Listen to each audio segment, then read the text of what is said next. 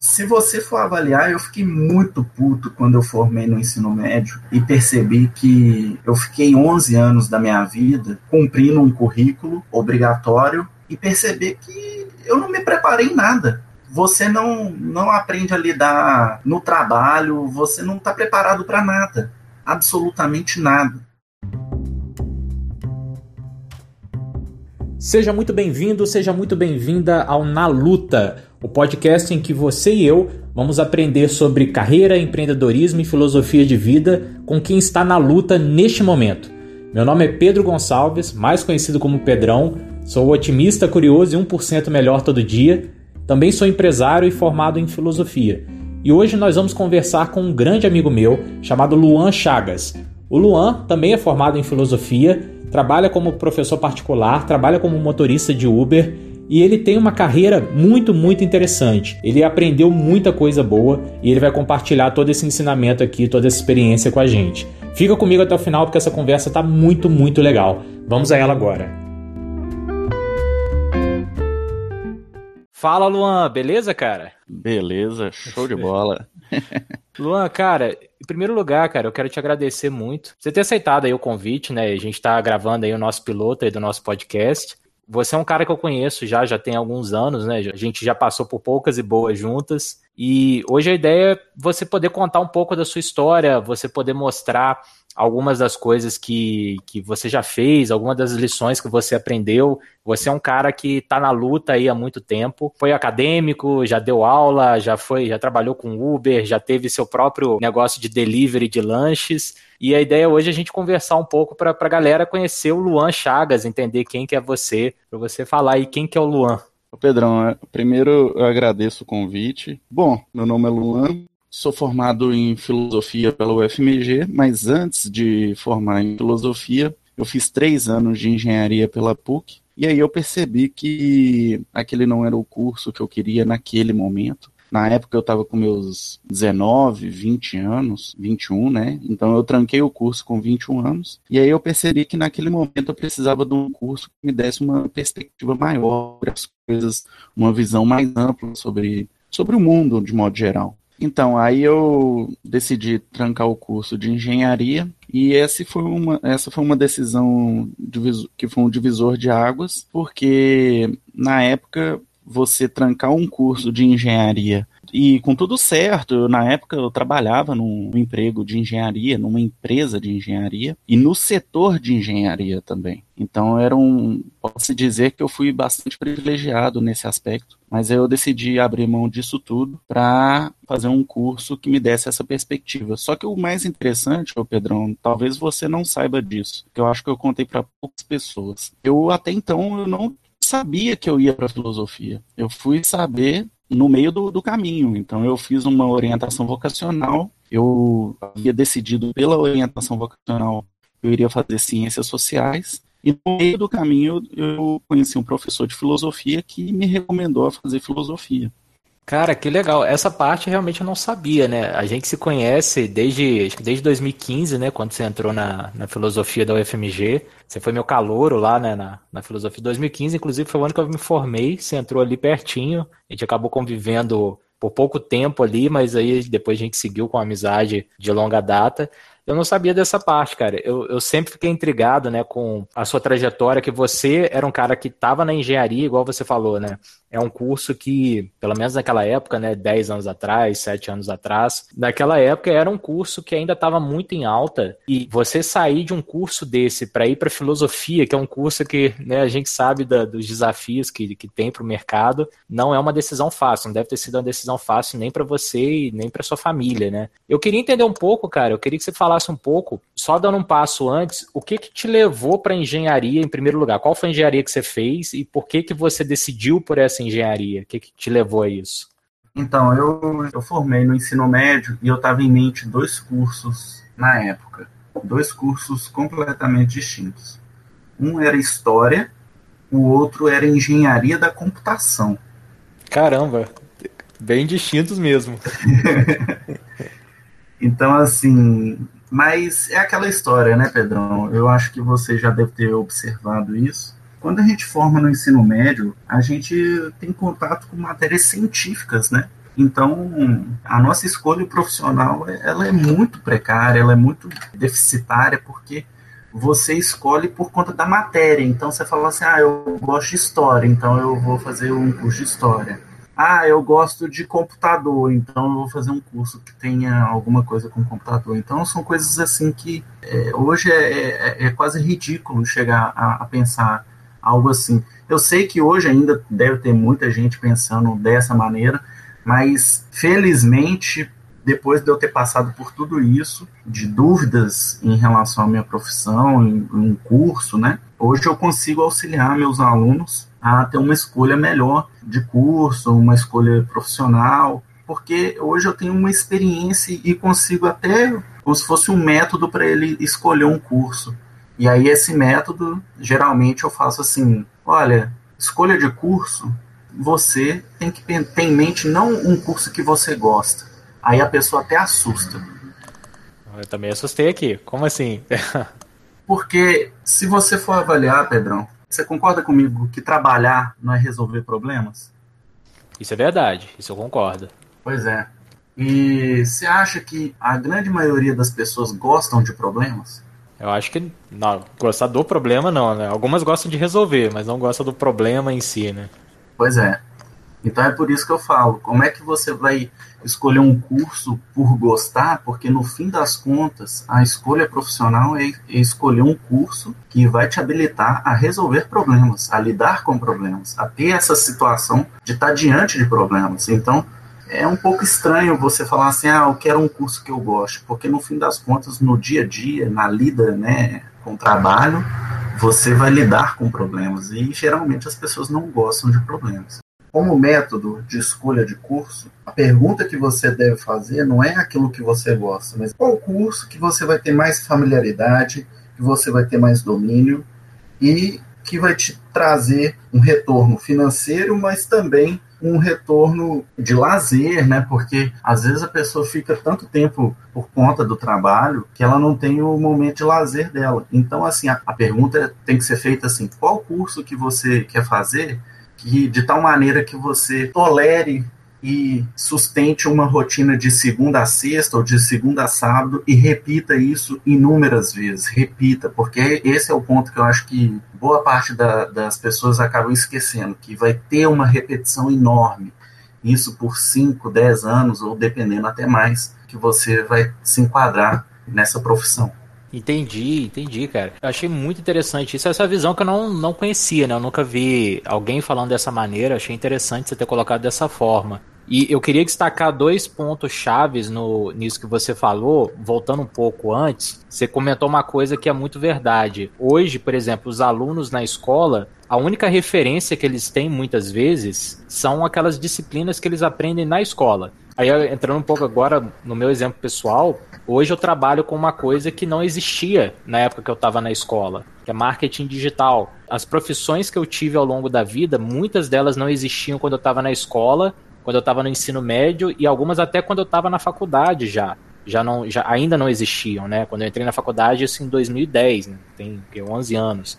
Agora imagina as crianças e adolescentes de hoje, né? Como que essa escola está preparando essa visão de futuro, essa visão de mundo para elas? Hoje a escola está caminhando para cada vez mais dar essa visão de mundo para os jovens? Não, jamais. Uma das minhas birras e até um pouco de um certo dilema do que, que eu iria fazer assim que eu me formei na filosofia.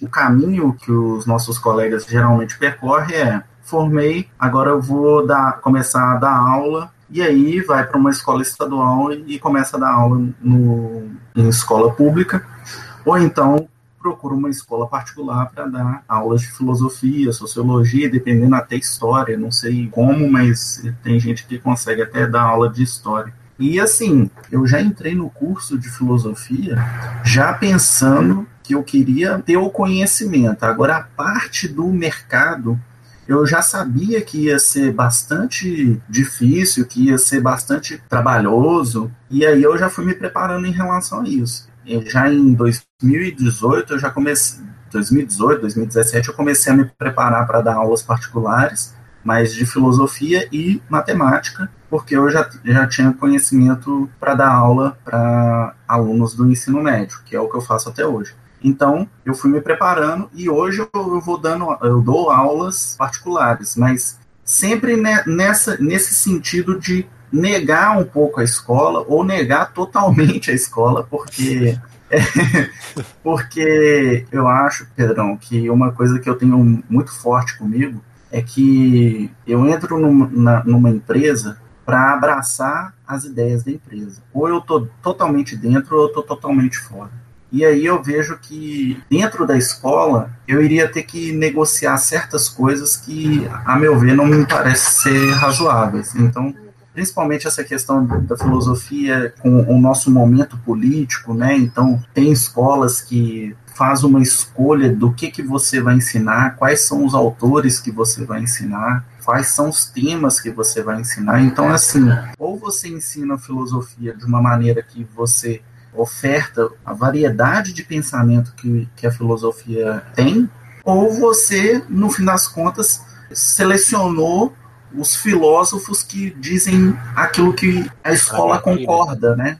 Uhum. Então, isso, isso não me parece razoável. Isso do ponto de vista da filosofia. Agora, no que você falou, por exemplo, de preparar para profissões do futuro ou coisas do tipo, ou sem chance, assim, estamos muito longe. Muito longe.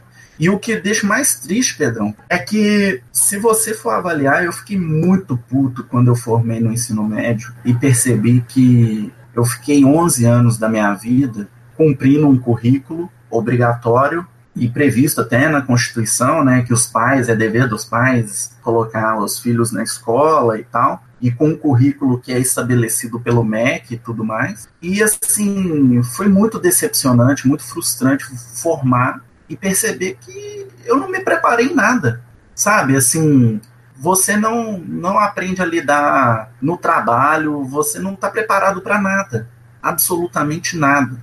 Tá certo que é importante os conceitos de química, de matemática, de física, de filosofia e tudo mais, mas assim, o, o dia a dia do mundo do trabalho, vamos dizer assim, que é um mundo que as pessoas começam a frequentar com seus 18 anos, dependendo até um pouco antes, e, e vai até os 60 anos, 65 ou mais, o mundo do trabalho exige várias outras habilidades que a escola não ensina, ou não cria um laboratório para a pessoa ter contato com, com essas habilidades. E é isso, isso é muito frustrante, né? no sentido de tanto de conhecimento científico e técnico quanto de conhecimentos de habilidades sociais. É, é basicamente é, assim, resumindo, eu formei em 2010, mas eu gastei uma década para construir bases, fundamentos, maneiras, né, para lidar com o mundo do trabalho por, por conta própria. Então eu fui para a filosofia para entender de mundo, que mundo que é esse que a gente tem que lidar, por que, que a gente tem que lidar, como que a gente chegou aonde a gente está, vamos dizer assim. Então, eu fui para filosofia por conta disso. Aí depois, logo em seguida, eu comprei um curso de finanças. Aí depois já comprei um curso de, de marketing, marketing digital por conta própria. Então, eu fui percebendo que o mundo do trabalho exige certas coisas que a escola não, não oferece.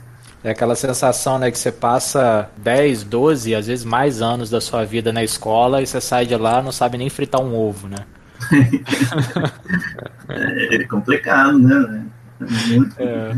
O, o Easy Nobre que ele tem uma, uma expressão bem legal sobre isso. Ele fala que ele se sente uma vítima do sistema educacional brasileiro. É bem interessante o argumento dele, que é justamente isso, né? Você gasta tanto tempo e às vezes dinheiro, né? Se você estudou numa escola particular, para ficar ali aprendendo coisas que depois você não vai usar nunca mais na sua vida.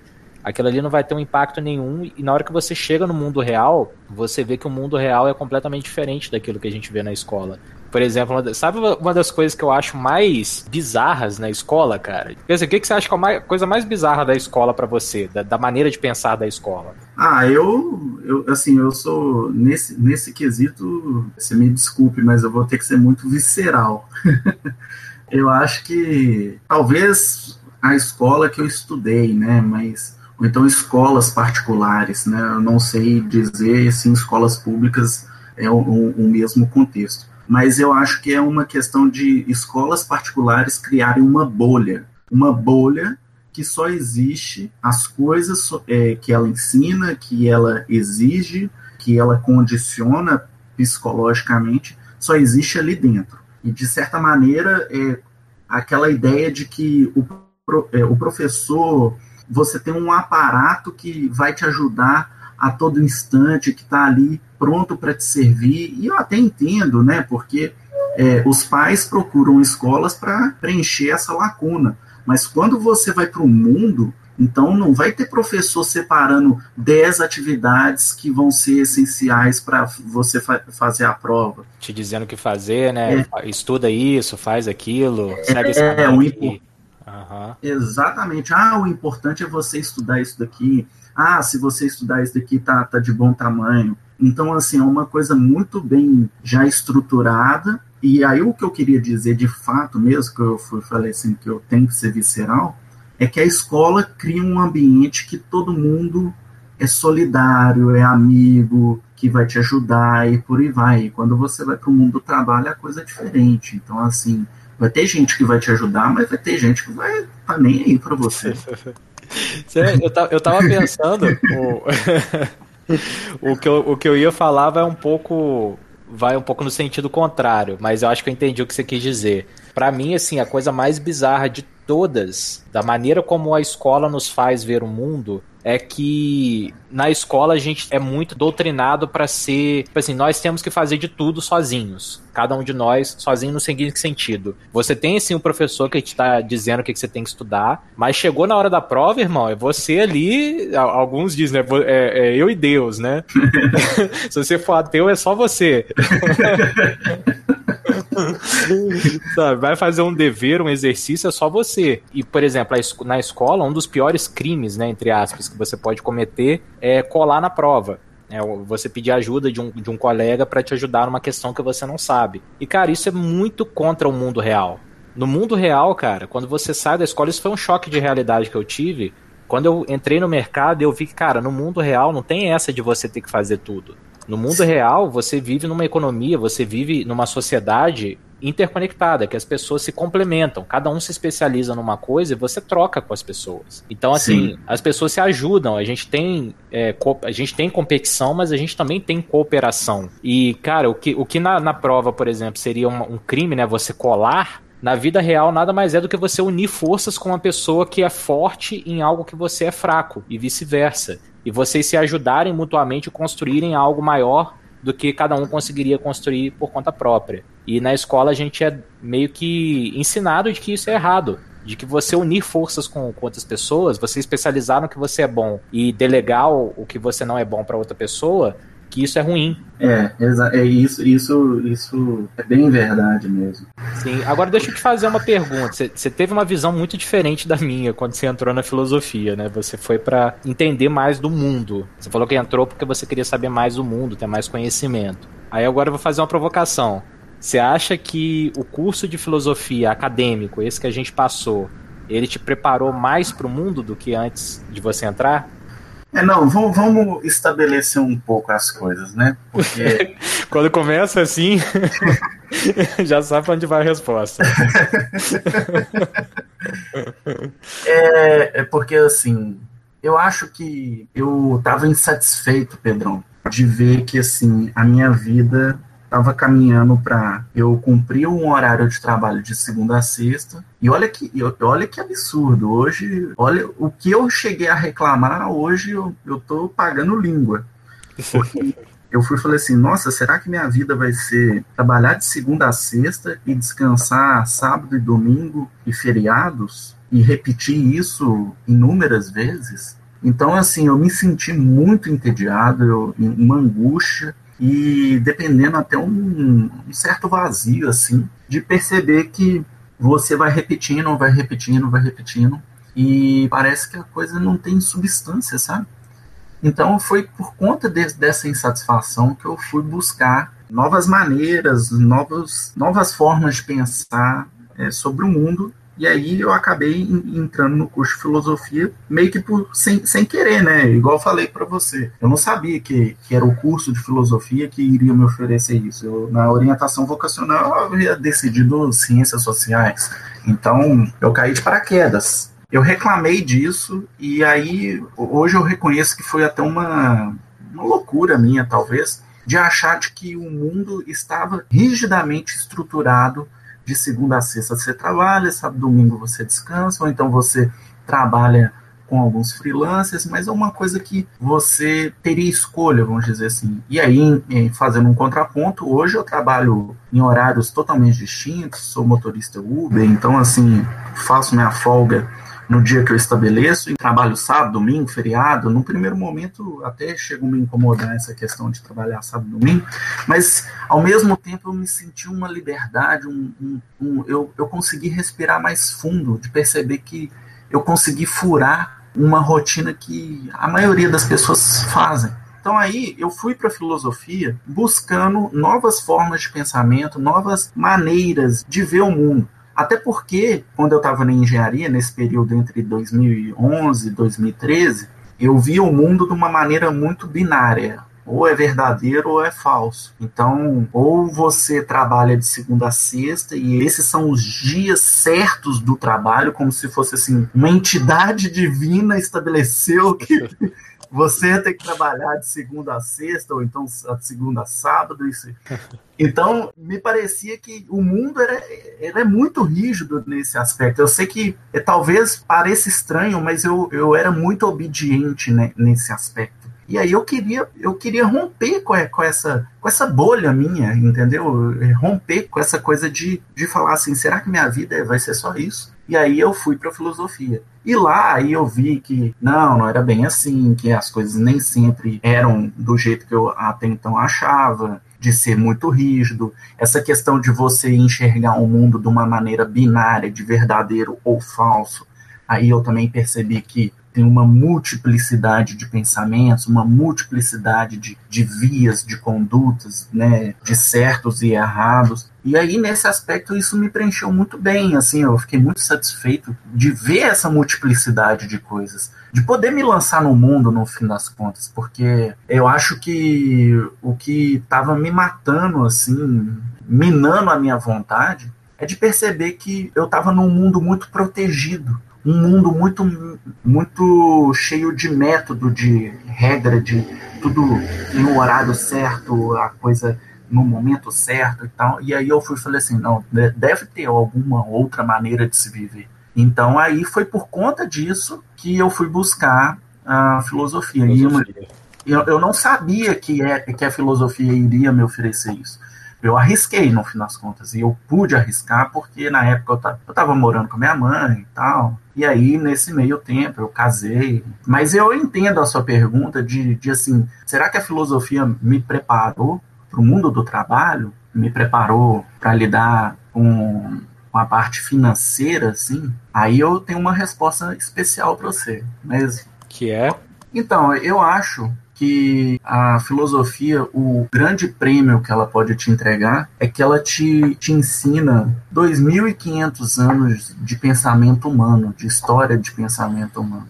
E aí você vai rastreando que tem uma certa padronização, principalmente na nossa cultura ocidental, uma certa padronização de comportamentos, de sentimentos também. E aí o grande prêmio que eu falo que a filosofia entrega é que você, uma vez que você consegue compreender melhor as pessoas, você consegue se antecipar em relação a elas, consegue firmar acordos muito mais facilmente. Se for do ponto de vista de você vender alguma coisa, que é o seu caso, né? Que você está trabalhando com marketing e tal, então você consegue antecipar certos comportamentos de consumo e tal. Não que a filosofia tenha uma disciplina específica para te ensinar isso, mas é o, o conjunto, né? O, é o, exatamente o momento de eu ter de eu ter lidado com uma gama muito grande de, de disciplinas mostrando essa história do pensamento humano você consegue ter uma, uma padronização que te dá muita segurança no fim das contas. Então, assim, hoje eu fico muito mais tranquilo em, em vários aspectos, coisa que dependendo, certas pessoas iriam apavorar. E eu tô comendo pipoca, entendeu? uhum. Cara, Isso que você falou, cara, eu tenho visto muito na, na, minha carreira nos últimos anos, né? Eu trabalho com marketing desde 2016, eu acho, 2016 é por aí. E volta e meia, quando eu falo que eu formei filosofia, né, o pessoal me pergunta, poxa, mas o que, que tem a ver, né, filosofia com marketing? E, cara, é, é, é, legal isso que você falou, porque acho que pela primeira vez eu, eu encontrei alguém que me entende, né, nesse ponto. Eu acho, assim, que filosofia, cara, ela nos prepara muito assim para entender o ser humano, para entender o, o, isso que você falou, né? Entender o pensamento humano dos últimos 2.500 anos. Nós não mudamos tanto, tanto assim, né, nesse período. Quando você trabalha com marketing, né, como, como é o meu caso, você lida com o ser humano o tempo todo. Você está conversando ali com, com emoções, você está conversando com medos, com anseios, com sonhos, com dores. E tudo isso, quando você tem essa, essa visão da filosofia, isso te ajuda muito enfim, eu, eu gostei da sua resposta, acho que você respondeu bem. E agora trazendo um pouco para pensando assim, carreira, negócios, uma coisa que eu admiro muito em você, Luan, você tem uma capacidade muito grande de se reinventar desse período todo que a gente se conhece, eu já vi você trabalhando com, com, aplicando prova, dando aula particular, trabalhando como Uber, fazendo delivery de lanches. Você é aquele cara pau pra toda a obra. Queria que você contasse um pouco como é que foi essa experiência, assim, de trabalhos que você já teve, o que que você aprendeu com isso, quando você olha, assim, pro, pro Luan de 10 anos atrás, quando ele estava entrando na faculdade de engenharia, e você olha pro Luan de hoje, o que que você acha que fundamentalmente você você mudou nesse período, né? O que que essas experiências todas te agregaram? O que que você aprendeu? O que que você desaprendeu? Conta um pouco disso. É, foi bom você ter falado isso, que se o parâmetro de sucesso for estabelecido por bens materiais, eu estaria um pouco atrás. Mas, em outro aspecto, eu fico muito satisfeito com, com as minhas conquistas, que foram mais no sentido de mudança de mentalidade, de mudança de comportamento, de, de tudo. Assim, eu primeiro fiz a minha cama, vamos dizer assim, para depois, aí, espero que daqui mais uns 5, 10 anos, aí eu possa vir a deitar, ou seja, conseguir os meus bens materiais e tal, esse, esse conforto material que todo mundo almeja. Então, assim, como que era o Luan em 2011 e como que é hoje? Olha, eu acho que em 2011, cara, eu era muito imaturo, sabe? Em 2011, 2012, 13, eu era muito imaturo. Então, por exemplo, essa questão que você falou de eu ter essa capacidade de me reinventar, isso surgiu na crise, cara. Então, assim, foi a partir do momento que eu casei e aí eu percebi que eu tinha que me virar. Mas você também se casou, você se casou bem jovem também, né? Sim, sim, exatamente. Eu casei com 23 anos. 23 anos, já assumiu uma família e tinha todos esses desafios aí pela frente. Exatamente. Então, assim, ao contrário do que as pessoas hoje em dia pensam, eu, eu optei casar mais cedo porque eu percebi que essa postergação que geralmente as pessoas têm de ah, não, deixa eu aproveitar meus 20 anos e tal, aproveitando indo, indo em balada e, e farra e tal. E aí, cara, eu um, um grande temor que me tocou lá em 2013 foi quando eu dei um basta de, de como eu era, de, de tudo, vamos dizer assim. Eu não era um cara estudioso também. Então, por exemplo, hoje o pessoal até me elogia, fala que eu sou estudioso e tal, mas assim, em vista do que eu era em 2011, 2012, 2013, eu não estudava. Eu fazia as coisas para passar na prova. Eu, então, eu, eu dei um basta em 2013 porque eu, eu percebi que eu não estava feliz com a, com a vida que eu estava tendo. Com o meu curso, com o meu comportamento, com o meu emprego e tudo. E aí eu lembro que eu tava, na época eu morava com meu pai, em 2013. E Você aí, ainda tava na engenharia nessa época, né? Isso. Eu dei um basta, eu lembro que eu tava no meu quarto, assim, e chorando e tal. Eu, eu tava muito insatisfeito comigo, assim. Porque tem cobrança, né? Aquela questão de você tem que dar resultado para os seus pais, né? Seus pais estão esperando alguma coisa de você, de você não ser um imprestável, né? Sim, aquela pressão. É.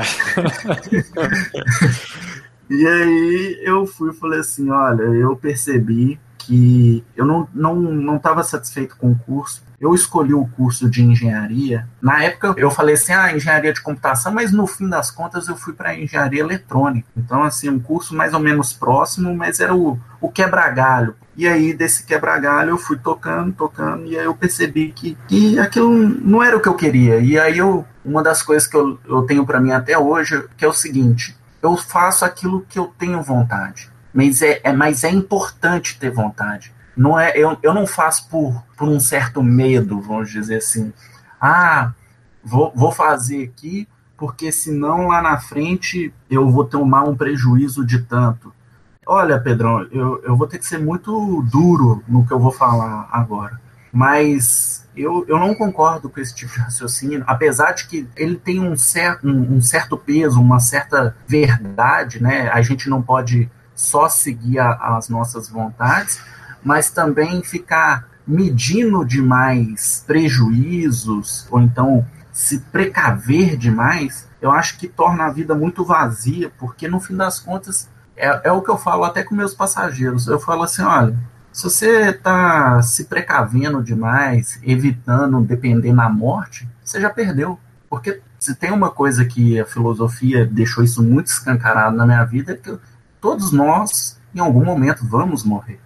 Então, se a sua motivação for se precaver, né, se ter essa, essa preparação de nunca correr um risco, nunca estar diante de, de problemas que te colocam ali com o coração mais acelerado, então eu acho que você já perdeu, porque a graça da vida é você percorrer o caminho, no final das contas. É você contar sua história, é você chegar a falar assim, bom, eu nasci, e eu sei que eu, em algum momento eu vou partir.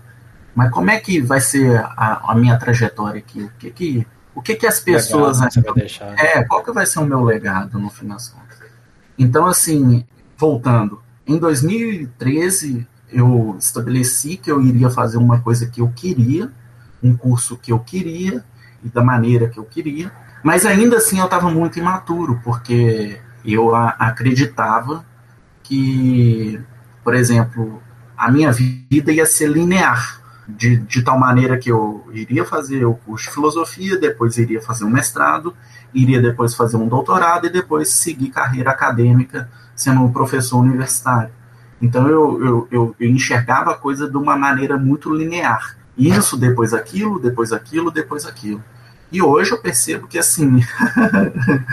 a vida não é linear, né? ingenuidade, pobre ingenuidade.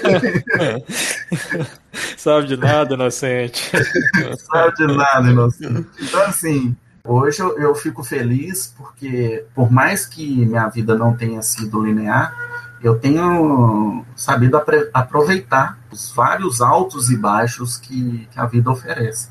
E isso tem um pouco a ver com aquela, aquele conceito que o Nietzsche fala, que o estoicismo também. Isso é, são dos históricos, né, que é o amor fati.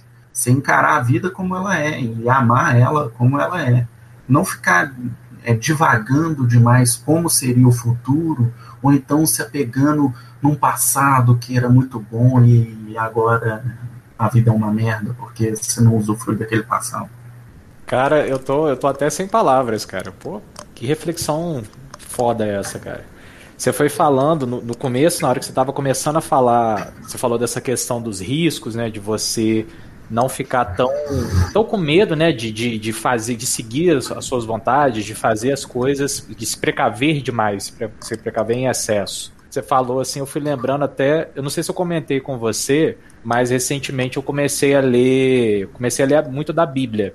Eu nunca fui muito religioso, né? Mas recentemente, por, por indicação até do, do Tiago Nigro, né? O, o, primo rico, ele fala hum. muito do livro de Provérbios que indicaram para ele e tal. E ele traz isso para uma abordagem de negócios. Eu comecei a ler também, achei interessante, comecei a ler o livro de Provérbios. E ele fala uma coisa muito interessante, o, o Tiago Negro, né? ele fala assim: a Bíblia é um manual do ser humano.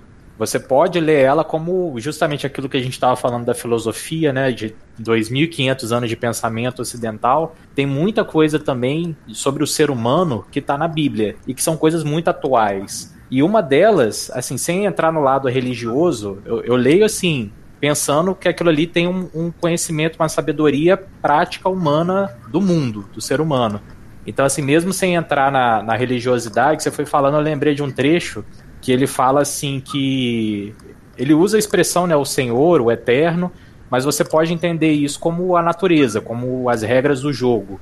Né? Então ele fala assim, ah, o Senhor, é, ele não gosta nem do. Eu não vou lembrar as palavras exatas, mas era basicamente assim. Ele não gosta nem do cara que é tolo, que é ímpio, né? Que é malvado, que, que faz as coisas sem pensar, o, o temerário, e nem do cara que, que economiza demais, que se precaver demais, nem o cara que gasta tudo que ganha, nem o cara que economiza a tal ponto que ele se torna um avarento. Sabe? Que ele não, uhum. quer, ele não quer retribuir, ele não quer ajudar, ele não quer usar um pouco daquilo que ele tem para poder aliviar o sofrimento dos outros. Eu achei interessante essa sua, essa sua abordagem, até porque o que, que significa você assumir riscos, né? O que, que significa você fazer as coisas que você acredita que são certas? É você fazer algo, você criar algo novo para o mundo, você gerar um valor legal para o mundo, fazendo aquilo que você acredita, aquilo que você sabe que você vai fazer bem, porque você tem paixão, porque você tem vontade, porque você se dá bem com aquilo ali. E mesmo que não Sim. seja aquela caixinha, né, aquela coisa linear, a minha vida vai começar aqui, vai seguir ali, vai seguir, vai acontecer tal coisa, mas só do fato de você estar tá experimentando, de você estar tá se expondo ao risco, de você estar tá crescendo nesse processo, você está se tornando uma pessoa muito mais rica em todos os sentidos. Isso é uma coisa que engrandece tanto você quanto quem está ao seu redor. Eu acho interessante você ter falado isso. Você me lembrou um outro aspecto também que é o seguinte, uma outra insatisfação que eu tinha, né, essa questão de estar tá insatisfeito, aí depois eu fui para filosofia e tal, é que eu não quero apertar quatro botões e dar minha lua para frente e quadrado. Liberar o Akuma, né? e aí eu resolvi meu trabalho e agora eu posso ir embora para casa. eu sempre quis entender melhor aonde eu estava me encaixando, o que que eu estava fazendo, por que que eu estava fazendo, de qual maneira que aquilo ajudava ou não ajudava a empresa e tal. Tanto é que quando eu trabalhei na empresa de engenharia, muita gente não me olhava com bons olhos por eu ter esse comportamento. E, e, eu não entendia direito por que, que as pessoas, certas pessoas, não me olhavam com bons olhos. E hoje eu entendo. Porque pessoas que perguntam demais, que querem se inteirar demais dos processos e, e por aí vai, começa a entrar em esferas aí que às vezes tira o conforto do cara, né? O cara já dominou um certo aspecto ali do trabalho e aí entrega de uma maneira meia boca e todo mundo meio que aceita a, a, aquela entrega, vamos dizer assim, tá atendendo.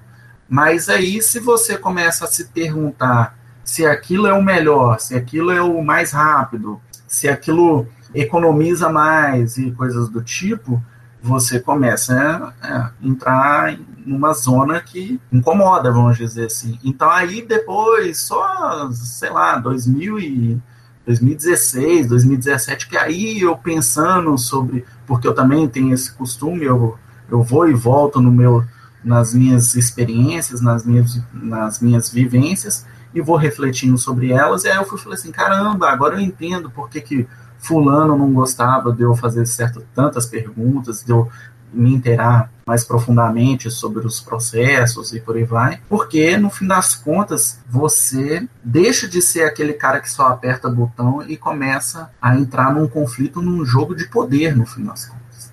Esse, entende? Esse cara, esses caras que te olhavam torto, que te questionavam assim, era era superior e seu, era chefe ou era colega? É porque, a bem da verdade, eu entrei como estagiário e depois eu fui contratado. E quando eu era estagiário, eu trabalhei num setor de contratos. E o meu trabalho era super simples, muito simples. Era recolher documentos que já deveriam estar prontos para fazer a entrega para o cliente. Então, por exemplo, o cliente exigia lá o projeto e fabricação de um equipamento, e aí ao longo desse processo né, de projeto e fabricação, você tem os rastros, vamos dizer assim, desse projeto. Então, é o que, que foi feito na engenharia, o que, que o setor de qualidade recebia como certificado de qualidade dos materiais, qual que era a proposta comercial. O nome era o nome dessa reunião de documentação era databook. Então eu tinha que só recolher documentos E por incrível que pareça, era um serviço que agarrava. Era um serviço que às vezes eu não conseguia fazer, porque acontecia a coisa mais esquisita. O equipamento já estava entregue e tudo, mas o cara da engenharia não, não revisou o projeto elétrico. O cara da engenharia não revisou o projeto mecânico que foi, foi ajustado na, na instalação do, do equipamento. Então, assim, aconteciam umas coisas que, assim, eu falava, caralho, velho, era só, já, já, já deveria estar pronto. Era só eu recolher, caramba. Então, assim... Você tinha um trabalho. Exatamente. E aí, por exemplo, o fato de eu ser estagiário e começar a querer me interessar melhor de como que eram os processos, por que, que o equipamento já estava entregue, mas o projeto elétrico não estava revisado, então assim, isso mostrava que o cara estava morcegando no fim das contas. Aí na hora que você começava a expor isso, o pessoal ficava puto com você. É, exatamente, entendeu? Quem começa a fazer muita pergunta, toma pedrada? Mas você sente que você foi, de alguma forma, o pessoal se, meio que se vingou de você, fez alguma coisa contra você lá, pra você não crescer, alguma coisa assim? Não, não, nesse aspecto eu fui muito bem acolhido na empresa recebi proposta de contratação pelo próprio dono da empresa, porque ao longo do meu trabalho eu tinha que recolher a documentação em, nos vários setores e ao final eu tinha que levar para o dono da empresa assinar. Então, assim, era uma coisa simples, mas ao mesmo tempo muito importante, porque o dono da empresa assinava. Então, eu lidava diretamente com o dono da empresa. Isso é foda, cara. E aí, numa dessas, ele foi me, e me ofertou a contratação eu fiquei feliz pra caramba, assim, na época eu achei do caralho. Nesse aspecto, eu nada a reclamar. Eu, o meu problema era com os funcionários, vamos dizer assim, com os empregados, às vezes até com coordenadores de setor que não coordenava o setor direito ou de uma maneira mais orquestrada, de uma maneira um pouco mais previsível para não dar tanto gargalo em tanto serviço. O meu problema era, era com essas pessoas, mas com a empresa mesmo, com o dono da empresa, foram muito, me acolheram muito bem, me deram muitas oportunidades. Inclusive, eu fui para engenharia, eu fui contratado para engenharia. Eu tinha até um, um, um, certo prestígio, porque teve um, um, certo, uma certa circunstância que eu, na engenharia, eu, eu mostrei que eu não estava muito satisfeito ali, que eu estava muito mal aproveitado e que, e, e, se fosse possível, ser transferido para o setor de qualidade, garantia de qualidade, eu não me lembro agora. E aí eles levaram isso em conta e quase que eu fui transferido no fim das contas. Então, assim, eu tinha um certo prestígio ali, eu tinha um, uma certa voz, as pessoas, o, o dono da empresa me ouvia e eu achava isso muito bacana. Caramba, cara. E aí, como é que foi assim? No meio disso tudo, você decidiu mudar de área completamente, sair dessa empresa que você já estava encaminhado. Foi um, um, salto de fé, né? O que, o que te motivou, assim? Como é que chegou? Como é que foi essa virada para você? É, então, foi, foi, bem, foi bem difícil, porque você abandonar um, uma carreira de engenharia já mais ou menos engatilhada, né? Era só seguir o trabalho ali e e fazendo um networking, você abrir mão disso e também lidar com a minha mãe na época, né, de ter que dar satisfação das minhas escolhas, apesar de eu já ser maior, mas mesmo assim, ainda assim, a fala da minha mãe pesava bastante, então isso foi muito difícil. Tanto é que eu escrevi isso até no meu Instagram, né, eu, no meu Instagram, eu tenho um post que eu fiz que tá lá, por que eu optei pela filosofia? E a ideia foi porque eu, na maioria das vezes, eu escutava várias, vários testemunhos de pessoas que já mais velhas falando assim, ah, eu queria fazer tal e tal curso, mas aí a vida foi passando e tal, e aí acabou que não deu para eu fazer e tal. Eu, eu não tinha condições financeiras pra, também para fazer tal curso e tal. E aí eu, eu percebi que eu estava muito insatisfeito, mas também eu percebi que se eu tivesse de mudar o curso, eu tinha que mudar ali, com aquela idade. Estava com 20 anos, é, ia fazer 21, e eu fui, falei, olha, isso eu estava no trabalho, aí eu pensando e tal, eu fui, falei, olha, se tiver de mudar, vai ter que ser mudar agora. e nem que eu trabalhe, sei lá, no McDonald's e eu trabalho em qualquer lugar, mas eu, eu vou fazer o curso que eu quero. E aí eu percebi que tinha que ser naquele momento, porque eu fui e pensei assim, olha, meus pais estão novos, estão com saúde, hoje eu tenho uma condição financeira que me permite, poucos compromissos, né? Então eu tinha que mudar naquele momento. E eu acertei.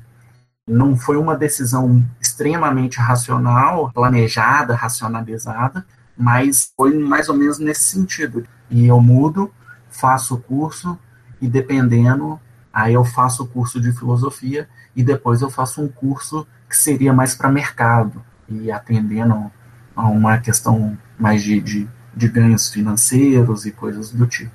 Cara, isso é fantástico. Inclusive já fica aí um, um, um insight para quem estiver nos ouvindo, né? Isso, isso que você falou, Luan, é o que é o que eu vejo assim que é um, uma característica muito marcante em pessoas que têm coragem, né? pessoas corajosas. Porque você saiu de uma situação que você estava muito bem encaminhado, uma situação confortável, é uma situação que você já estava empregado, poxa, com 19 anos, 20 anos, você já estava numa empresa de engenharia, bem encaminhado na empresa, né? Você já não era mais um estagiário, né, que ninguém dava bola, você já estava ali em contato com o chefe e de repente você colocou as coisas em perspectiva, né, e falou assim, cara, não é isso que eu quero para minha vida. Mas não só você percebeu que não era aquilo que você não queria para sua vida, né? Você chegar no final da vida, aquela aquela velha história, né, que a gente ouve de várias pessoas que, tipo assim, chega no final da vida e se arrepende de não ter corrido atrás de um sonho, não ter vivido do jeito que gostaria, ter vivido para os outros e não para si mesma. Mas você não só percebeu isso, como você também teve a coragem, né? Você falou, cara, o momento é agora. E você foi lá e deu o salto. Você teve a coragem de ir lá e falar, não, eu vou mudar. Isso eu acho do caralho, cara. Isso eu acho muito foda, essa, isso que você fez.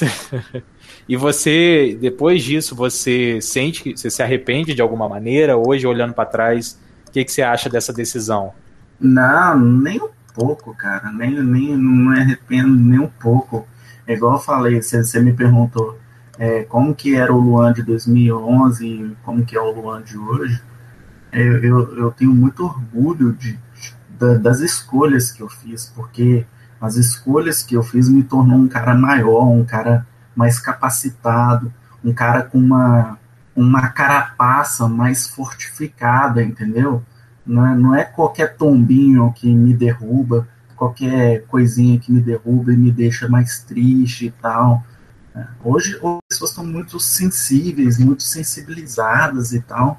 E isso, de certa maneira, atrapalha. Eu era um cara muito sensível, eu era extremamente sensível ao que as pessoas falavam. E aí eu percebi que você tem que criar essa carapaça, cara. Você tem que criar, porque cada ano que você vai passando, que você vai subindo, vamos dizer assim, né? Vai é 20, 21, 22, 23, de repente você está com 30, e aí você estando com 30, o pessoal já não te encara mais como aquele jovem de 20 anos que faz cagada. Já te encara como um cara de 30 anos que, ô oh, rapaz, é, isso é responsabilidade sua, já era para você saber tal e tal coisa. Então, assim, eu acho que o melhor recado, o melhor aprendizado que eu tenho aí para o pessoal que está escutando a gente é que, assim, se tiver de errar, velho, erra cedo, erra muito cedo. E não tenha medo de errar. Você sabe que você vai fazer cagada. Erre e já, já erre já pensando em acertar, em corrigir, em, em otimizar em melhorar, porque quando você chegar com 25, 28, hoje eu tô com 28, você chegar com 28, você vai ter um foguete, cara. Exatamente. O pessoal lá do Vale do Silício, né, tem a, aquele, aquele mantra deles, né, que é o fail soon, fail fast, fail often, que é o é, R rápido, R cedo e R com frequência. Né, que é justamente essa ideia, né, de cada vez que você falha, cada ideia que você tenta, cada projeto que você se dedica e dá, e dá com a cara no chão, cada não que você recebe, cada reprovação, cada, cada crítica, tudo isso serve para você aprender. Tudo isso serve para que você crie essa carapaça que você falou, né? As primeiras vezes que você toma porrada, dói pra caramba. O primeiro não que você recebe de um cliente, de um potencial cliente, dói muito primeira vez que alguém fala mal do, do, do, seu projeto, do seu produto, do seu serviço, cara, é uma coisa que você leva até pro lado pessoal, a coisa que dói lá no fundo. Mas depois, com o tempo, cara, você aprende que isso faz parte. E cada vez mais vai ficando mais fácil ouvir esse não, ouvir essa reprovação. E cada vez mais você vai aprendendo, vai se adaptando, né? Tipo assim, errou nisso aqui, beleza, aprende, levanta, vai lá e tenta de novo. Aí faz diferente. Aí errou de novo, beleza. Pelo menos você não errou a mesma coisa de novo, você errou uma coisa diferente. Você aprendeu uma coisa nova. Levanta e vai e faz de novo. E vai indo assim, cara. A vida é isso. A vida é isso. É você tá o tempo todo tropeçando, aprendendo, fazendo melhor, tropeçando de novo, mas de uma maneira diferente, né? Pra você não cometer o mesmo erro de novo. e, e, e melhorando assim. Inclusive, é só, só de coincidência, isso também tem em Provérbios, sabia? Ah, é? É, o, o Provérbios ele tem uma passagem lá que ele fala que é melhor você construir uma riqueza pouco a pouco do que você ter muita coisa de uma vez só e ser tolo.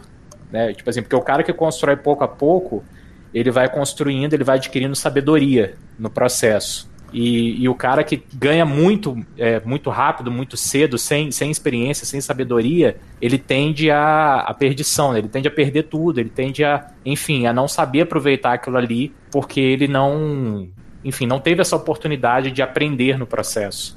Mas só tem um único detalhe que eu aprendi nesse, nesses últimos anos. Eu tomo muito cuidado porque eu fui de um extremo ao outro. Então eu era um cara muito sensível Aí chegou numa época que eu fiquei extremamente insensível. Insensível, né? Isso, insensível. Uhum. E aí, isso tem suas vantagens. Você ser um cara insensível, vamos dizer assim, você fica uma, uma, uma pessoa meio que imparável, vamos dizer assim. Você consegue lidar com problemas cada vez mais, mais temerários, vamos dizer assim, com problemas muito grandes e, consequentemente, isso te traz benefícios de ter lidado e resolvido com problemas de tamanha magnitude. Mas o problema de ser um cara insensível, e aí eu vivi isso na pele, isso foi por volta de 2016, 2017, que foi uma loucura, e eu ter que correr atrás de muitas coisas, e eu tá tentando arrumar um serviço, aí por fim eu acabei entrando no Uber, e aí eu fui fazendo, comecei a dar aula particular também e tal a, a situação exigia que eu fosse um pouco mais insensível, de eu não me abalar tão facilmente com cada coisa que eu lidava. Mas, ao mesmo tempo, eu percebi que isso é problemático porque você perde a capacidade de ter empatia. E aí, se você não tem empatia, você não entende o outro.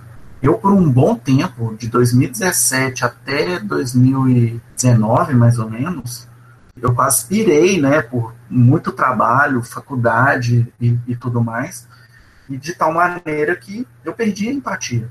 E aí eu, eu, não, eu não conseguia entender a dor do outro. E aí esse é o problema. Porque você tem que, você tem que aumentar a sua carapaça, mas sem perder esse lado mais empático, esse lado de se colocar no lugar do outro, mais de sentir, mesmo, né? de mais humano de você sentir a dor do outro, porque se você perde isso, mais dois passos você está na ruína. Porque no fim das contas, eu acho que todo ganho material, habilidade, aprendizado, ele perpassa por essa interação com outras pessoas. E se você não consegue compreender as outras pessoas, você está perdido, cara. Você falou uma coisa bem curiosa, cara, que também é uma experiência que eu, que eu tive muito no ano passado, 2020, né? Que foi aquela loucura toda, pandemia. Aqui na empresa, né? Eu tenho uma empresa de, de marketing digital. Cara, foi uma loucura tão grande que eu cheguei num ponto que eu estava trabalhando tanto, trabalhando tanto, igual você, né? Você passou por essa fase também. E eu experimentei isso que você falou na pele. Foi uma fase que eu estava tão estressado de tanto trabalho que eu senti que eu tava, eu perdi a capacidade de, de algumas emoções. Se eu fosse pensar assim, minhas emoções como se fosse um gráfico, ele estava flat, sabe? Ele estava completamente estável.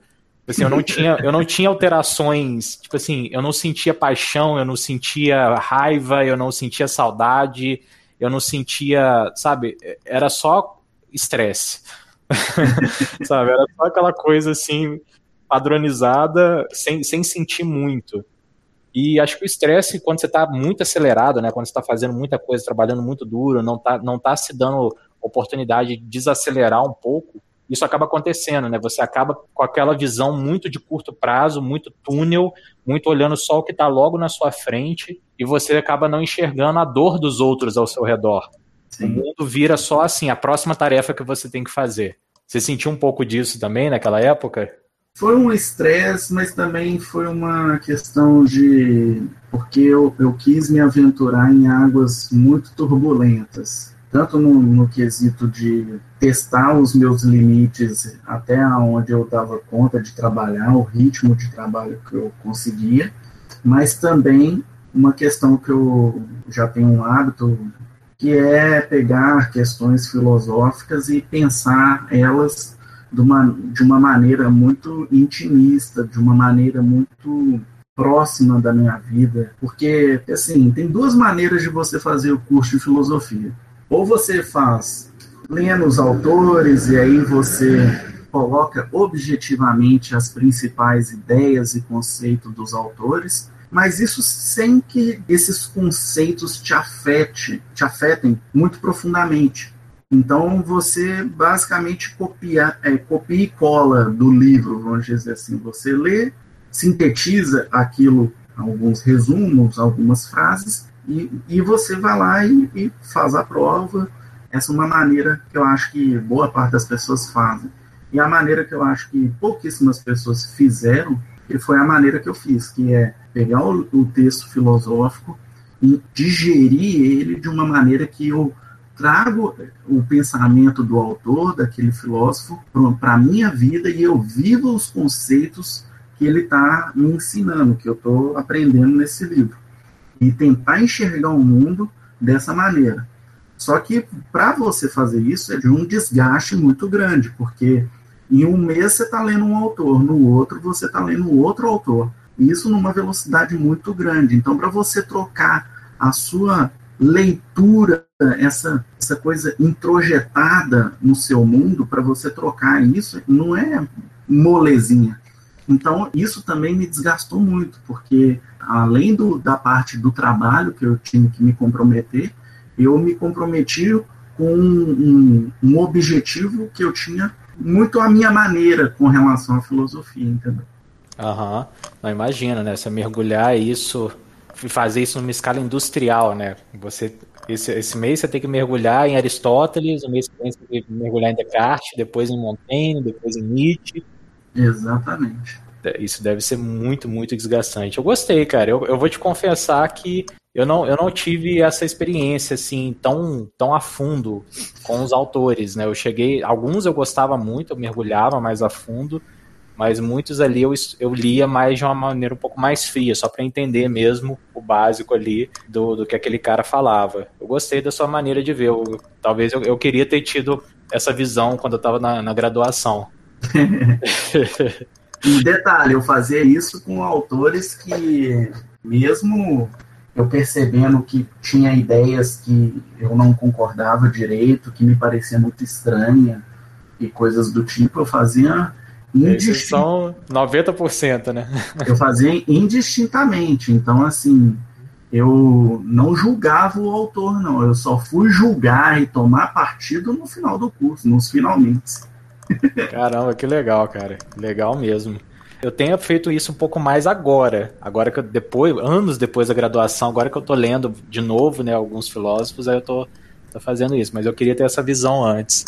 Cara, eu queria para a gente já se encaminhar aqui para o final, né? Eu queria entrar um pouco na sua carreira como, como motorista de Uber. Esses dias eu estava ouvindo um podcast gringo, infelizmente agora não vou lembrar o nome do cara, eu sou péssimo com os nomes, e ele tava, é, era um cara que estava entrevistando um cineasta americano que, se não me engano, era o Scorsese, mas posso estar errado, também não lembro o nome do cara. Mas assim, era um cineasta que ele, antes de ser cineasta, ele trabalhava como taxista lá em Nova York. Isso assim, anos 70, 80, por aí.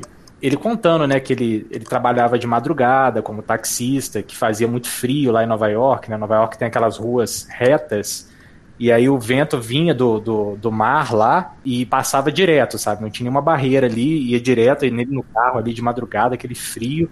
ele transportando todo tipo de gente, né? Você imagina, Nova York de madrugada, o cara transporta gente de todas as tribos. O cara do podcast perguntou para ele, né, o que, que ele aprendeu com essa experiência de taxista, como é que foi. E ele deu uma resposta que eu achei interessantíssima, cara. Ele falou assim, cara, uma coisa que eu aprendi é que a maioria das pessoas são boas.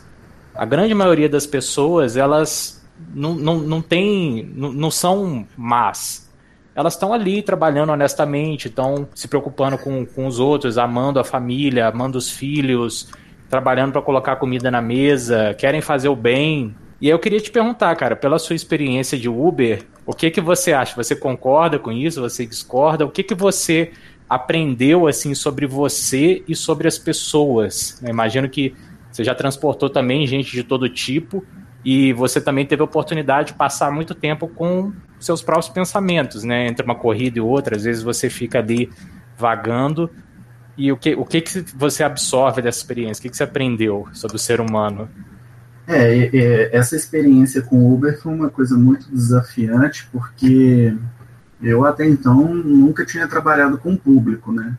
Então, para mim foi, foi uma coisa bem puxada no início a primeira impressão né, que as pessoas têm é cheia fala assim, nossa, você trabalha de Uber, então, nossa, você, tem, você enfrenta muito perigo, você pega todo tipo de, de pessoa, de, é, mas o principal que está no, no imaginário é, é a gente corre muito risco e tal. Então, no meu primeiro um ano, um ano e meio, eu fiquei bem pilhado em relação a essas coisas, de não ser assaltado, de não ser sequestrado e coisa do tipo. Mas aí depois eu fui percebendo que a coisa não é bem assim, que tem regiões, tem horários, tem uma série de coisas que você tem que observar e você evita mais essas questões. E também tem um outro, uma outra coisa que me desafiou bastante. Apesar de eu falar demais, eu sou um cara muito tímido. Eu já fui muito mais tímido, hoje não tanto. E no primeiro momento eu tinha uma visão muito sei lá, talvez até inglesa, de, de respeitar o momento do outro, o silêncio do outro, porque eu ficava assim, pô, se eu puxar assunto aqui, às vezes a pessoa não tá afim de conversar comigo, às vezes tá afim de, de, de ficar quieto, de ter um momento dela, dela, dela ficar em paz, né, o dia, o dia todo uma correria danada, então eu tinha um pouco isso, mas ao mesmo tempo eu ficava assim, pô, mas será que se eu ficar muito calado, será que as pessoas não vão achar que eu sou um babaca? Aquele silêncio constrangedor, né? e aí, eu fiquei, pô, sinceramente, eu fiquei uns seis meses nesse dilema de é, qual a melhor postura de um motorista Uber, né? E, e, e, tem um detalhe, sabe? Você entra na Uber, no, no 99, essas, esses aplicativos né, de, de, de corrida. Não sei hoje, né? Mas na época não tinha tutorial, não tinha treinamento, não tinha bosta nenhuma. Era só assim, eu quero, quero me inscrever, aceito, beleza, tá aí, se vira. É, você mano, tirou foto do seu documento, tirou foto. Do... tá valendo. Deu start, tchau. Voa, passarinho. Exatamente. Então, assim, você liga o aplicativo e já vai recebendo corrida. E tem um outro detalhe que é o seguinte: a gente acha que a gente conhece a cidade que a gente mora. Hoje eu conheço Belo Horizonte e tal, já conheço bastante coisa e tal. Mas a, a, gente tem a impressão que, ah, eu sei onde é que ficam as coisas e tal, mas a gente sabe o centro e olha lá. E olha lá, entendeu? A gente sabe aonde a gente frequenta, porque de resto, ou é cada bairro, você não imagina, entendeu? É assim, esses dias mesmo eu, eu me peguei pensando o seguinte, que assim, é um certo privilégio trabalhar de motorista, no sentido de que você tem a oportunidade de ver as várias facetas de uma mesma cidade. Coisa que uma pessoa que às vezes mora num bairro, jamais ela vai num outro bairro. Por quê? Porque ela iria em, num bairro que não tem nenhum parente, não tem algo que interesse ela. Às vezes a pessoa mora na região de Venda Nova e encontra com familiares. Região de Venda Nova, para quem não conhece aqui Belo Horizonte, na região norte aqui de Belo Horizonte. Então, às vezes, a pessoa vai lá para a casa de parente, que é em Santa Luzia, ou então na região nordeste, e vamos dizer, o mundo dela é ali. Então, pode ser que ela jamais venha aqui para a região do Barreiro, ou então para a região noroeste. E aí eu fico pensando que, assim, como que numa mesma cidade as pessoas não se conectam e provavelmente jamais vão se conectar. E é o, o tipo de coisa que o motorista de, de aplicativo, ou talvez o, taxista também, né? Ele tem essa oportunidade de ver o todo, vamos dizer assim. Essa coisa de você ver o todo é uma coisa que eu acho, acho bacana, eu acho que me engrandeceu demais também. É, teve essa questão de eu aprender a lidar com o público, então foi difícil porque num primeiro momento entra um cara muito sisudo, muito rígido, muito com um semblante mais carregado e tal, e aquilo traz um peso ali para sua corrida, para o seu dia. Aí em seguida já entra um cara já mais alegre, já mais descontraído, quer conversar com você e por aí vai. E você tem, no primeiro momento, você não tem esse molejo para quem não tem experiência com, em lidar com o público, eu acho que esse é um dos grandes desafios, porque de você lidar com essa variação de humor no mesmo dia com pelo menos 30 corridas. Caramba. Cara, eu tenho que te confessar que a minha cabeça explodiu agora. Eu tô, eu tô até agora pensando naquilo que você falou, de que tem, tem como se fossem ilhas, né? De, de regiões da cidade e pessoas que estão na mesma cidade, pelo fato delas não estarem na rota delas, elas nunca vão se encontrar. Porque cada uma está só fazendo aquele trecho ali da cidade que sempre, que sempre faz, né? E nunca vai para outro lado da cidade e nunca vai ter a chance de conhecer a pessoa que está do outro lado. Cara, isso é, isso é profundo, velho. E até, até um pouco triste, se você for parar pra pensar. Eu, eu tô tendo um pouco dessa experiência agora, que eu mudei para São Paulo, e São Paulo é muito disso, né? São Paulo é uma cidade muito grande. Mas aqui você já espera que isso vai acontecer, né? Você já espera que você não vai conhecer a cidade toda, porque é muito grande, enfim. Mas eu nunca tinha parado para pensar isso em outras cidades, até mesmo na minha, lá no interior do Rio, minha cidadezinha Itaperuna, pequenininha lá. Mesmo lá eu nunca fui. Tem, tem regiões lá, tem ruas lá que até hoje de vez em quando eu vou assim e falo: caramba, velho, eu nunca passei por aqui antes. Eu vivi 20 anos lá. Estranho isso, cara. Nossa, um, um mix de feelings agora que eu não tô sabendo nem definir. Só que aí eu, é, é, eu, eu, tive essa percepção de, ao mesmo tempo, levar o passageiro, mas conhecer o bairro, conhecer a dinâmica daquele bairro. Uma coisa que eu achei muito interessante e, começou a facilitar minha vida no Uber foi, apesar de óbvio, é muito óbvio, mas às vezes o óbvio está tão na nossa cara que a gente não percebe.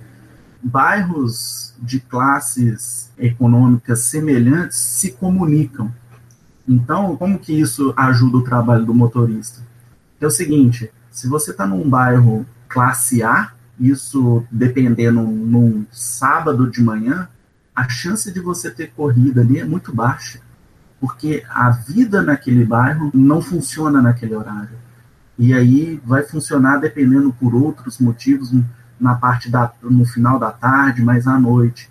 E aí é, a dinâmica é essas pessoas irem para um, um, barzinho, para um restaurante ou, ou para a casa de um amigo. Já num bairro classe C, D, esse é o plus que eu aprendi no domingão, vamos dizer assim. Você quer ganhar dinheiro como motorista de aplicativo? Vai para esses bairros comece muito cedo, porque essa galera tem uma predileção muito grande para visitar o parente que mora no outro cu do Judas do, do, do, da cidade e está disposto a pagar 50 conto, 60 conto para atravessar a cidade e levar vocês lá. Você vai levar a família toda, mas você vai ganhar uma grana. E aí vão ser bairros que se comunicam, vamos dizer assim, se comunicam por conta de ou serem da mesma classe social e aí também por conta de o momento, se for num domingo, é aquele, aquele famoso almoço de domingo. Agora, se for num bairro de classe alta, você, dependendo, consegue corridas levando também empregados que moram na periferia. E aí o patrão paga lá 50 conto para levar o cara que trabalha, que mora longe pra cacete. Então, assim, é, te, é, é, eu acho interessante, Pedrão, essa coisa que é muito óbvia, mas a gente não para para pensar que, assim, vai ter um momento certo da, das pessoas chamarem as corridas e por que, que elas vão chamar a corrida naque, naquele bairro e não naquele outro bairro. Caramba, cara, isso é interessante. Eu mesmo nunca tinha parado para pensar nisso. Mas faz todo sentido. E agora, agora eu tô curioso, cara. Você falou da, da questão que você ficou seis meses para descobrir se, se ficava em silêncio ou se trocava ideia com, com, os, com os passageiros. E aí, qual a conclusão que você chegou? Ah, eu tenho uma estratégia. Eu tenho a estratégia que, que, é, é o seguinte: para todo passageiro normal, eu dou bom dia, boa tarde, boa noite, né? Enfim. Mas eu, eu dou aquele bom dia assim, bom dia, tudo bom e tal. Aquela coisa mais animada, vamos dizer assim, mais enérgica. Se a pessoa responder uma, com a mesma energia, aí você tem que ter uma sensibilidade. Não é só de ouvir, é você perceber os gestos que a pessoa faz, como que a pessoa se expressa no rosto, né? E aí você também ouvir ter uma sensibilidade em como que ela vai te responder. Se for um bom dia, ela não tá afim de conversar com você. Agora, se ela fala assim, bom dia, tudo bom? E aí, não sei o que, não sei o que, ela tá afim de conversar com você. Ela tá aberta para conversar com você. E isso me ajudou uma coisa que eu também não esperava, que é o seguinte, às vezes a pessoa fala assim, ah, você vai trabalhar de aplicativo e tal, ah, tipo, que merda, né, então, e o pessoal tem, às vezes, preconceito. Mas assim, eu acho que a pessoa, um, um erro que está na nossa cultura, Pedro, é de ter essa hierarquia de trabalhos, de ter um trabalho melhor ou pior, ou mais digno ou menos digno. Então, assim, você estando naquele trabalho, você absorver ao máximo o que, que aquele trabalho pode te ensinar. Então hoje o Uber, por mais que eu já tenha dominado os horários, as regiões, já, já estabeleci minha estratégia de ganhos e por aí vai, hoje o Uber ainda ele me ensina como que eu vou abordar um passageiro e como que isso vai acrescentar na minha vida, vamos dizer assim, num, numa espécie de progressão de carreira. Vai me ensinar a vender, por exemplo, porque vender, atender um cliente, apresentar uma proposta, ou então, se eu for contratado numa empresa, eu aprender a, a ver quais palavras que eu, eu uso, de que maneira que eu vou usar essas palavras, qual é a melhor maneira de eu abordar a pessoa ou não. Então, assim, você tem essa possibilidade de aprender todos os dias e ter várias pessoas para você ir tentando, acertando, errando, de como que você vai abordar tipos de pessoas com os mais variados tipos de humor. Sim, cara, isso que você falou é preciosíssimo, porque fica até uma, é até uma, uma, uma lição que eu aprendi, eu tive, eu tive a sorte de aprender isso jovem, né, ainda cedo na minha carreira, que é o que você está vendo agora também, que é isso de você aproveitar cada oportunidade de trabalho que você tem você olhar para aquilo não só pensando no dinheiro que você vai fazer com aquilo, mas no aprendizado que você vai levar dali. Então, assim, seja assim, desde o estagiário de, um, de uma empresa, sem perspectiva de ganhar muito, sem perspectiva de crescer, qualquer coisa, cara, vá com essa cabeça de aprender. Igual você tá falando, cara, você tá aprendendo habilidades interpessoais, você tá aprendendo a conversar com pessoas, você tá aprendendo saber quando que você deve falar e quando que você deve calar. Isso por si só já é uma das coisas mais importantes para você dominar na sua vida. Se você dominar só essa habilidade, cara, você já se livra de pelo menos 80% dos problemas que você poderia ter na vida. Essa de saber quando falar e quando se calar. Eu acho que é aí que a coisa se complica um pouco mais, que é o seguinte, não é só dominar, você se acostumar, porque é o seguinte, você trocar o disco de uma pessoa para outra cansa, cara. Cansa, cansa pra caralho. Cansa né? pra caralho. Então, assim, você ter essa agilidade de trocar o disco e falar no, na mesma entonação que o outro. Eu, para falar a verdade, eu não consigo fazer isso o dia inteiro no meu dia a dia de Uber. Eu não consigo.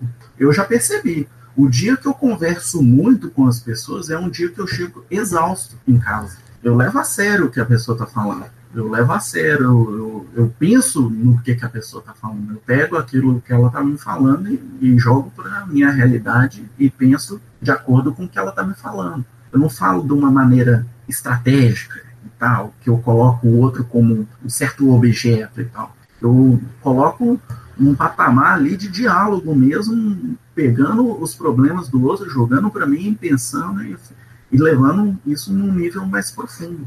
Imagina, e aí são várias histórias, né? Várias pessoas, ter que fazer isso, às vezes na duração de uma viagem, e depois já ter que recomeçar do zero, né? Com a própria pessoa que entrar. Eu imagino, deve ser cansativo pra caramba. Você deve aprender muito também, né? Sim, sim. E, cara, pensando assim, você é um cara que está sempre se reinventando. Agora você inventou de também dar aula particular de filosofia, voltar a dar aula de filosofia em concomitância com o Uber, né? Como é que você está, como é que você tá fazendo essas duas coisas? Até então eu estava fazendo um acompanhamento escolar, né, de matemática e de filosofia. Eu estou me, me programando, me planejando para lançar um preparatório para o Enem e também um curso de filosofia que é apresentar os principais pensadores e tal, mas de uma maneira não só conceitual, mas eu quero apresentar as principais ideias e conceitos, mas ao final o plus eu quero pegar e falar assim, olha, por que, que é importante pensar esses conceitos aqui? O que, que isso tem a ver? Basicamente, que é a pergunta que a maioria das pessoas quando eu falo que eu fiz filosofia, fala assim, ah, mas ah, e, e como que isso vai ser útil? Não vai. Esquece, tira isso, da sua cabeça. e aí eu tento responder essas perguntas assim, de uma maneira mais pragmática possível. Então, vou dar um exemplo. Esses últimos dias aí eu retomei a minha leitura de cada autor e aí eu comecei do zero, comecei com Platão e tal, peguei a República, e aí eu tô lendo a República inteira. E aí eu acho que o maior ganho que a gente pode ter sabendo esses conceitos mais abstratos é de uma, um olhar mais de teoria do conhecimento, de, de como que o ser humano apreende as coisas, como que ele forma o conhecimento das coisas.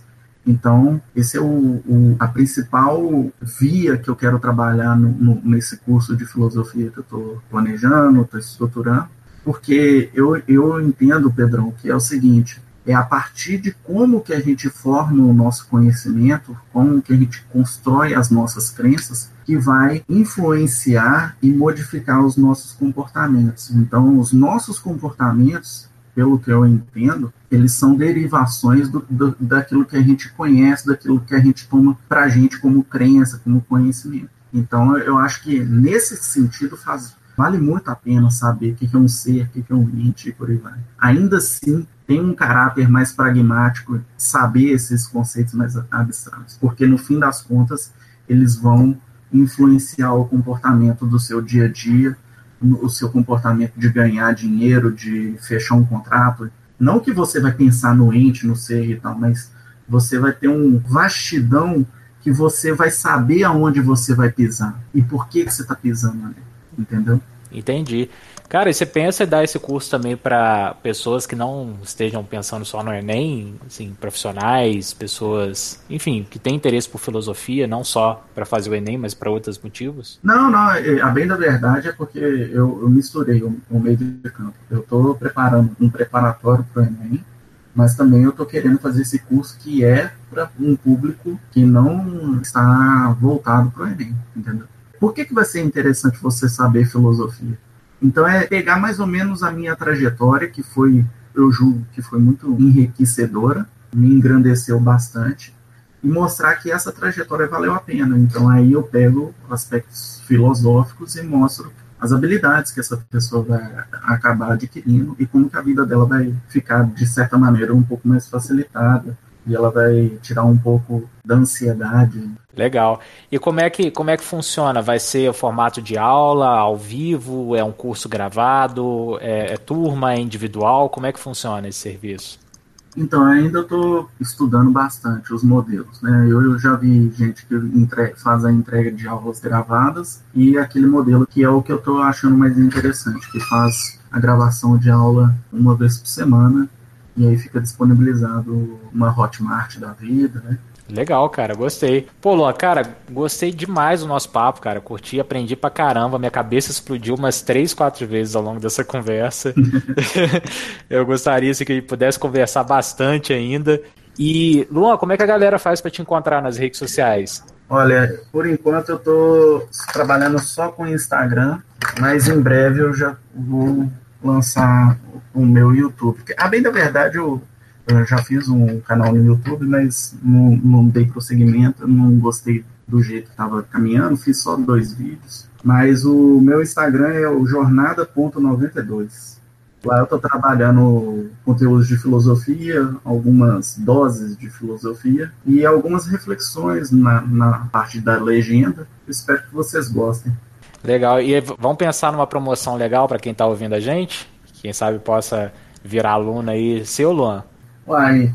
Pensar assim, ah. por exemplo, a pessoa, se a pessoa te chamar no Instagram, no direct, falando que ouviu o podcast, gostou e quer fazer uma aula, um curso com você, você daria, por exemplo, a primeira pessoa que, que chamar, você pode dar uma aula de graça, um, desse, um desses módulos aí que você vai gravar Sim, de graça? Com certeza. Ou com 50% de desconto, ó, já tô querendo arrumar uma coisa legal aqui para os nossos ouvintes. Não, com certeza. É só me mandar um direct que a primeira aula é gratuita e aí a gente monta um trajeto filosófico, um percurso filosófico que vai ser mais ou menos interessante para a pessoa, de acordo com as ideias que ela quiser se aprofundar melhor. E aí eu fecho o curso com ela, com, além da primeira aula gratuita, uns 10% de desconto. Ó, oh, bom demais, hein? Gostei. Então é só ir em jornada.92 no Instagram, mandar um direct pro, pro Luan e falar que ouviu esse episódio aqui no, no podcast do Pedrão, que o Luan vai, vai te dar uma condição especial.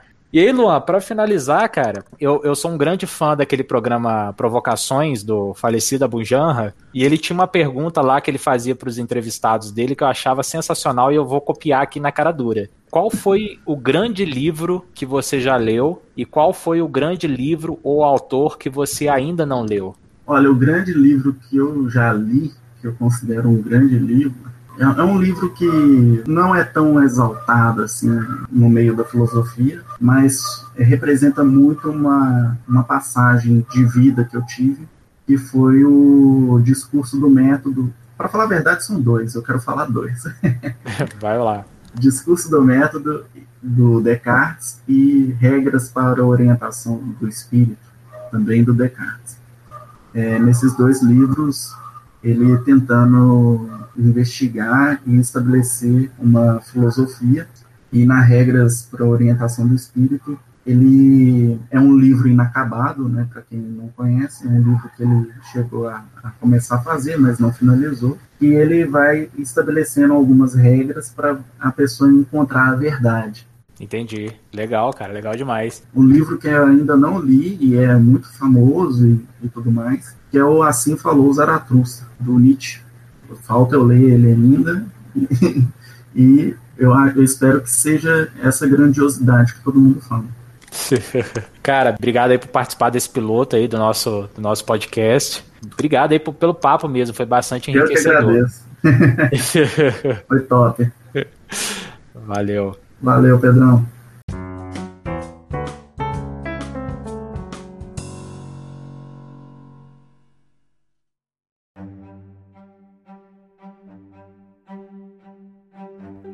Quando a própria vida parece lunática, quem pode saber onde está a loucura?